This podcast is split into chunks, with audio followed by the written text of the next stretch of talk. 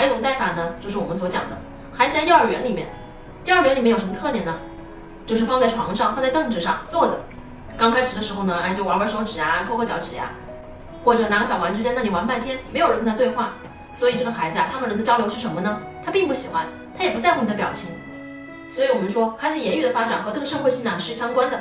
社会性呢，就是愿不愿意和人亲近，愿不愿意和人交流，这个叫社会性。这两个孩子再往后呢，还会和认知有关。大家都知道，孩子上学以后，你会发现那些聪明伶俐的孩子呀，往往学习成绩呢都一般。相反呢，不吭不哈的孩子，话少的孩子，学习成绩呢就特别好。